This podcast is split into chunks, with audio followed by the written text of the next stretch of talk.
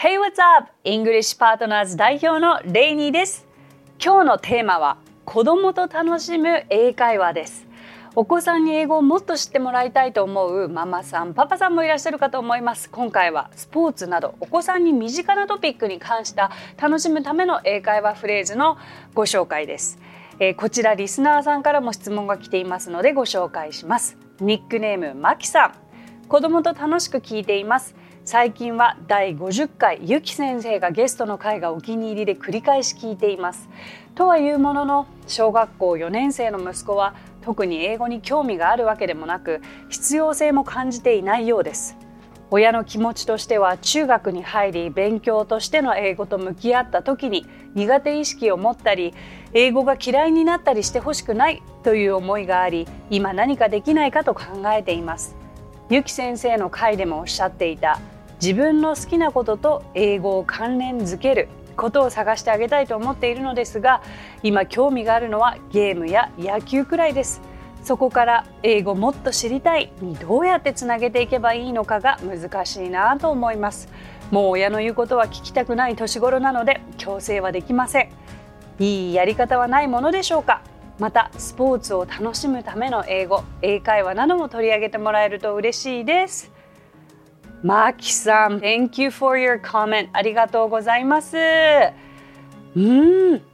なんかすごくわかるなと思います。なんかもう小学校4年生って立派な一人の人間としてもう生きているわけで、でもう好き嫌いもきっとはっきりしているでしょうし、うん、でも興味があることがあるということは素晴らしいことじゃないですか。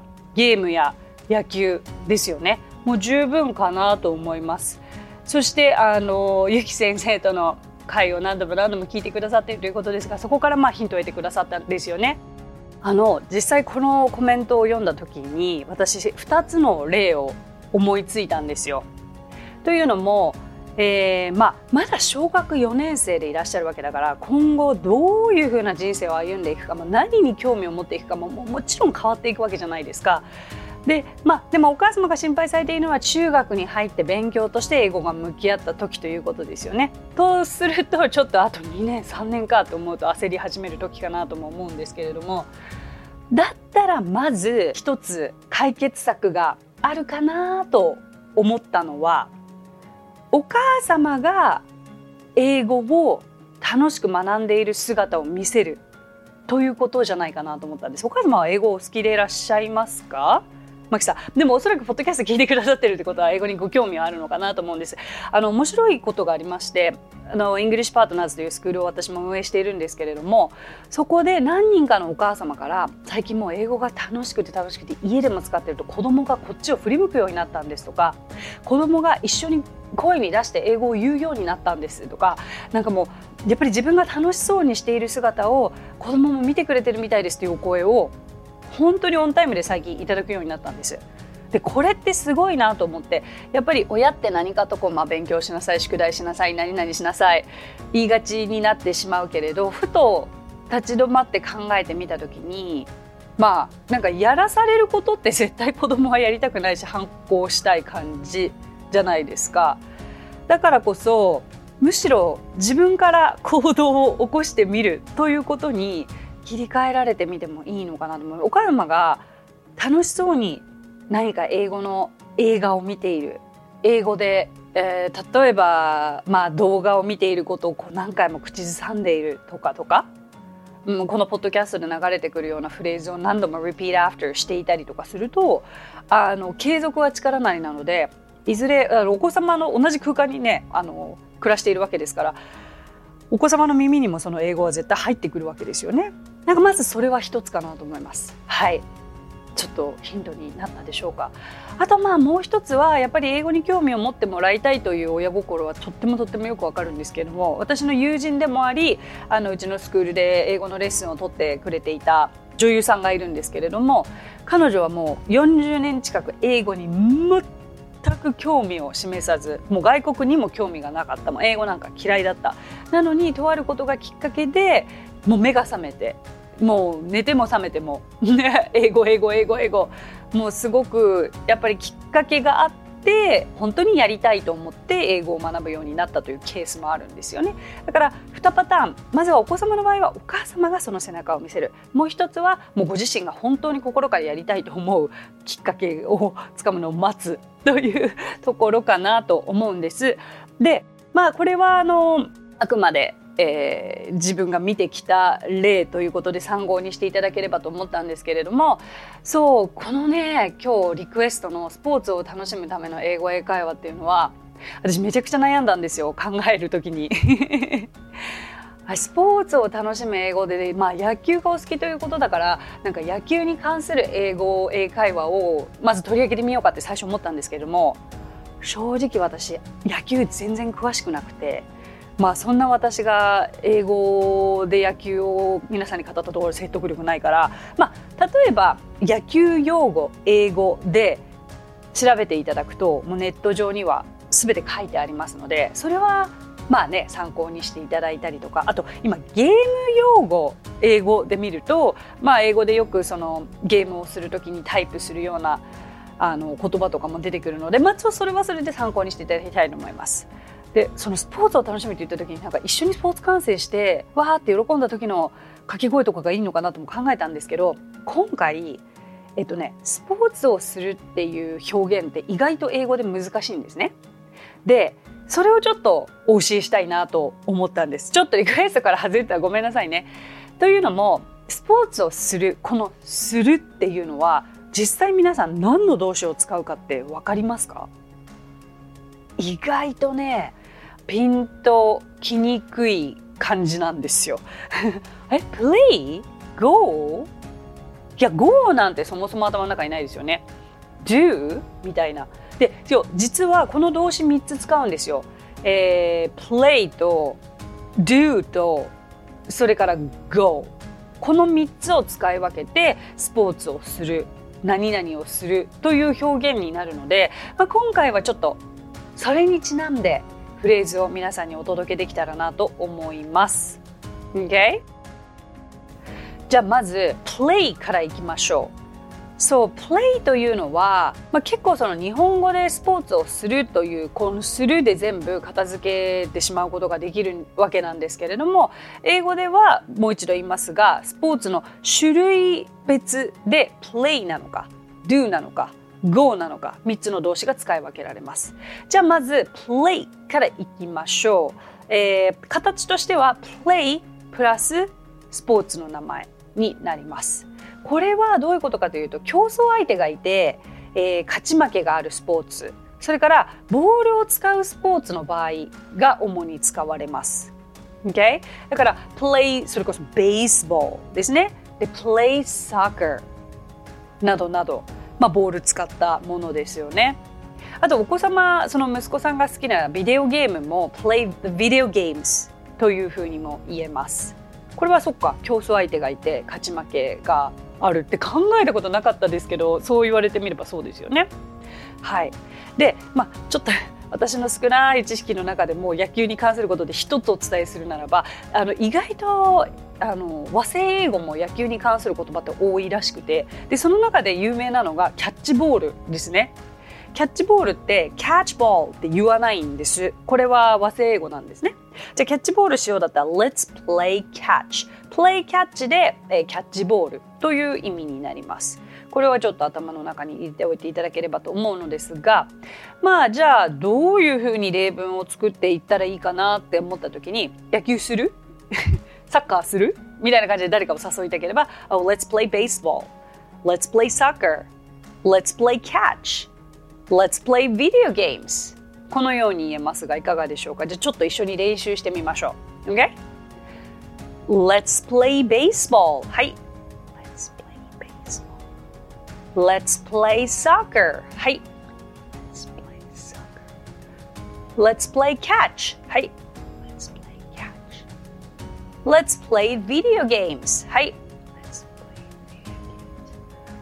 Very, very good. これはあくまで自分がそのすることに対してですから野球を見ることが好きとかサッカーを見ることが好き観戦することが好きだったらあの動詞は play ではなく watch になりますね。そう動詞次第でちょっといろいろ変わってくるっていうのが面白いかなと思うんですけれども、まあ、ここからいろいろと広げていってご自身で使ってみたいフレーズを作ってみるこれが会話につながるかなと思います。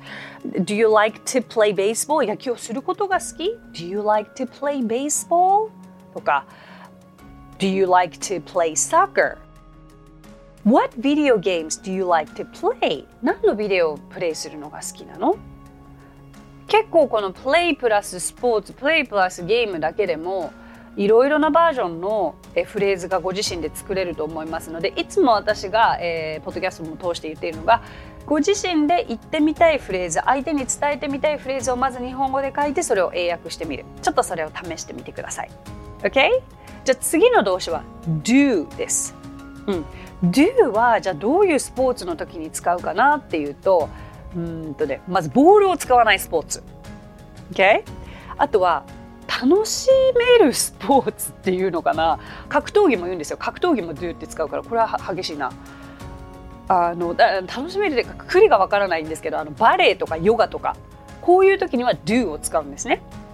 do yoga do classical ballet. ちなみにあのバレエあのバレーボールじゃない方ですね。バレーボールは play volleyball ですけれどもクラシックバレエの方は、えっと、do ballet なんですがクラシックってクラシックじゃないクラシカルクラシカルと言います。do classical ballet とかあとはまあ格闘技ですね。だから do martial arts あと柔道空手など、まあ、全部格闘技入ってますかね、え do 柔道 do 空手このように使えます。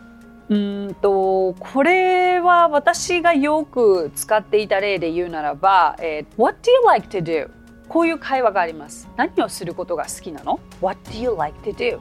これを聞かれた時に私はよく Oh, I like to do yoga I like to do classical ballet 私はヨガすることが好きで、えっと、バレエをすることが好きあの sometimes do martial arts martial arts は格闘技か I like to do kickboxing そう。あキックボクシングも do kickboxing ですね。そうそう。なんかこの違い分かります？だから play とまず do の違いになってきました。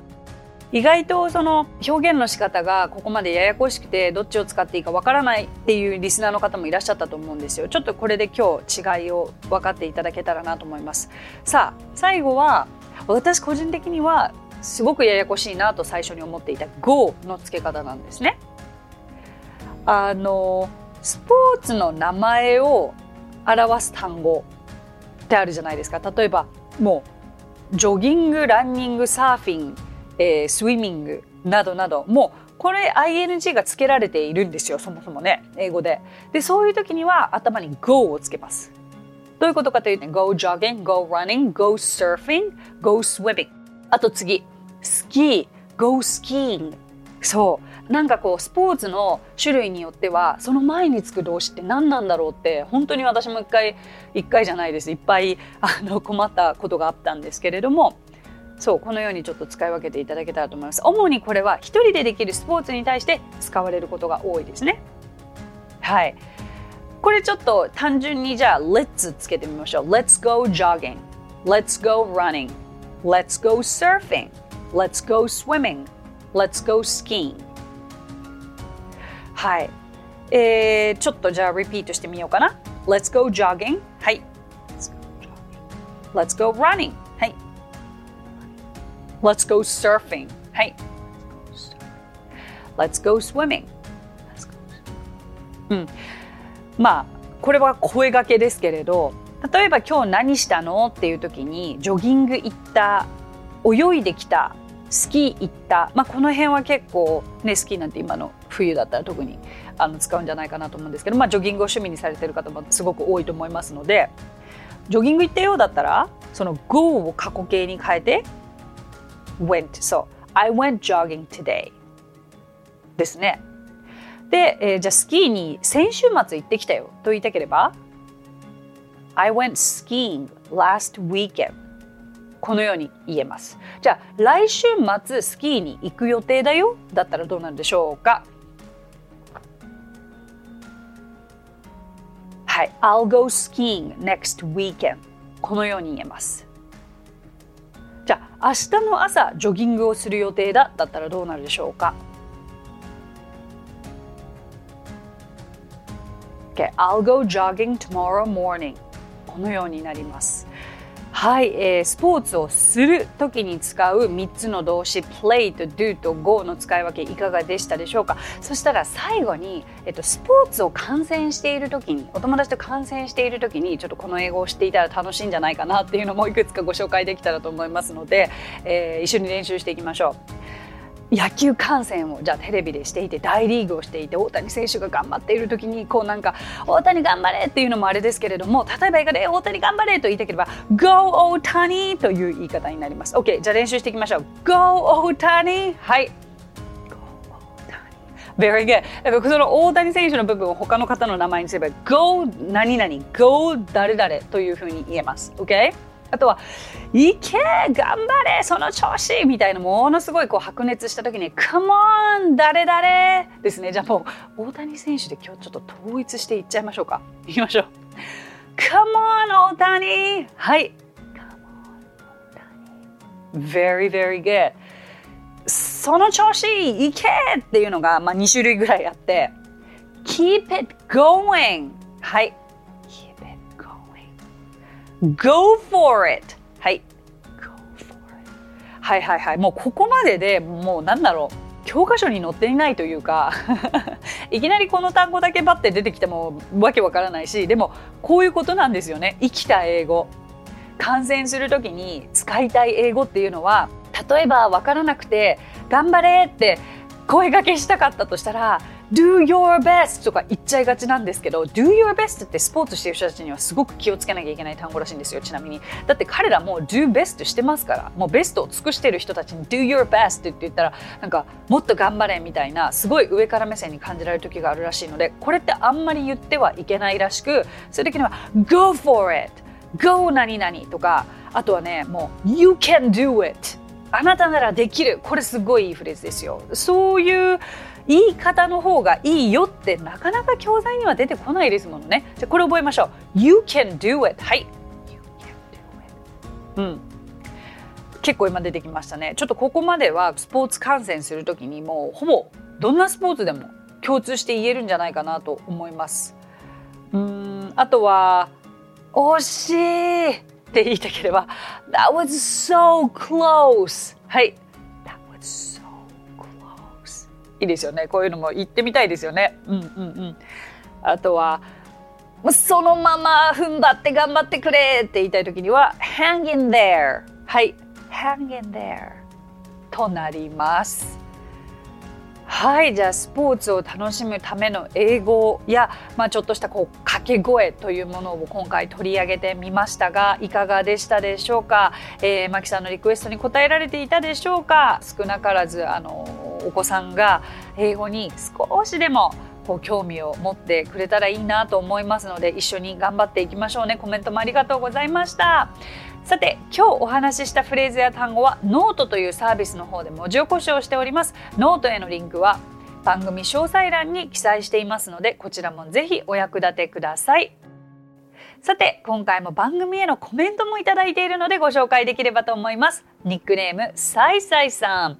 レイニー先生はじめまして。2022年を迎えて初心者でも気軽に聞ける英会話の番組がないかなと探していたところ先生の番組を見つけました。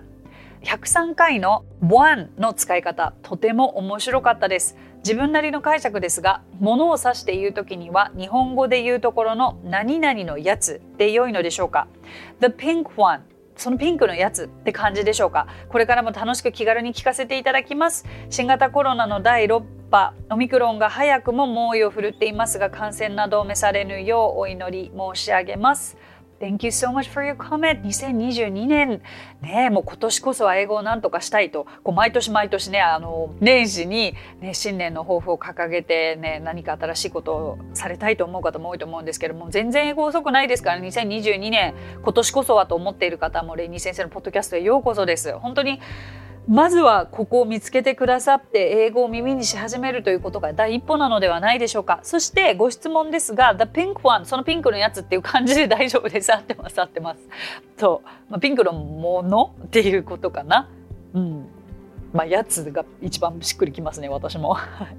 はい、さいさいさんもくれぐれもご自愛くださいませ。そしてあの100個以上のエピソードがありますので、ぜひ最初から聞いていただけますと、あのレニー先生自身のことも知っていただけるのではないかなと思います。このまま Please keep listening to this podcast channel. Thank you very much. さて、この番組ではご感想やリクエストなどお待ちしております。番組詳細欄にあるリンクよりお気軽にご投稿ください。そして Apple Podcast ではレビューもできますので、こちらにもぜひレビューを書いてもらえると嬉しいです。それでは最後に今日のあれこれイングリッシュ。今回は姿勢正しく座りなさいというような子供への声掛け英語を皆さんにご紹介したいと思います。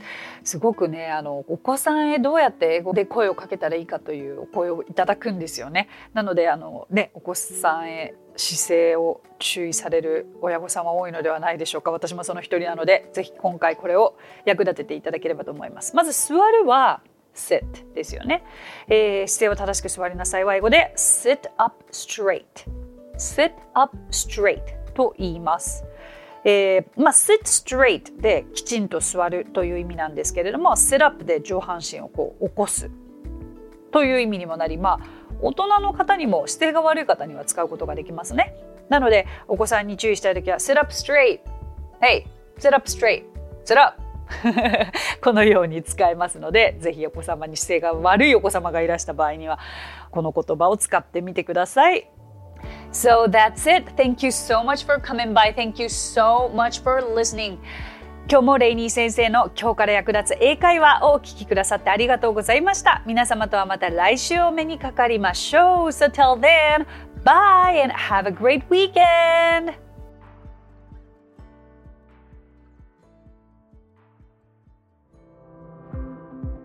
さあここでレイニー先生の活動を紹介させてください。まずはレイニー先生が主催する英会話スクールイングリッシュパートナーズでは私たちと楽しく英語を身につけたいという方を大募集。マンツーマングループキッズすべてオンラインレッスンでもやっています。詳しくはイングリッシュパートナーズで検索してみてくださいね。その他1分で見る英語辞書動画あれこれイングリッシュや毎週水曜日22時より YouTube ライブにて生英会話レッスンなども行っています。ぜひそちらの方もチェックしてみてください。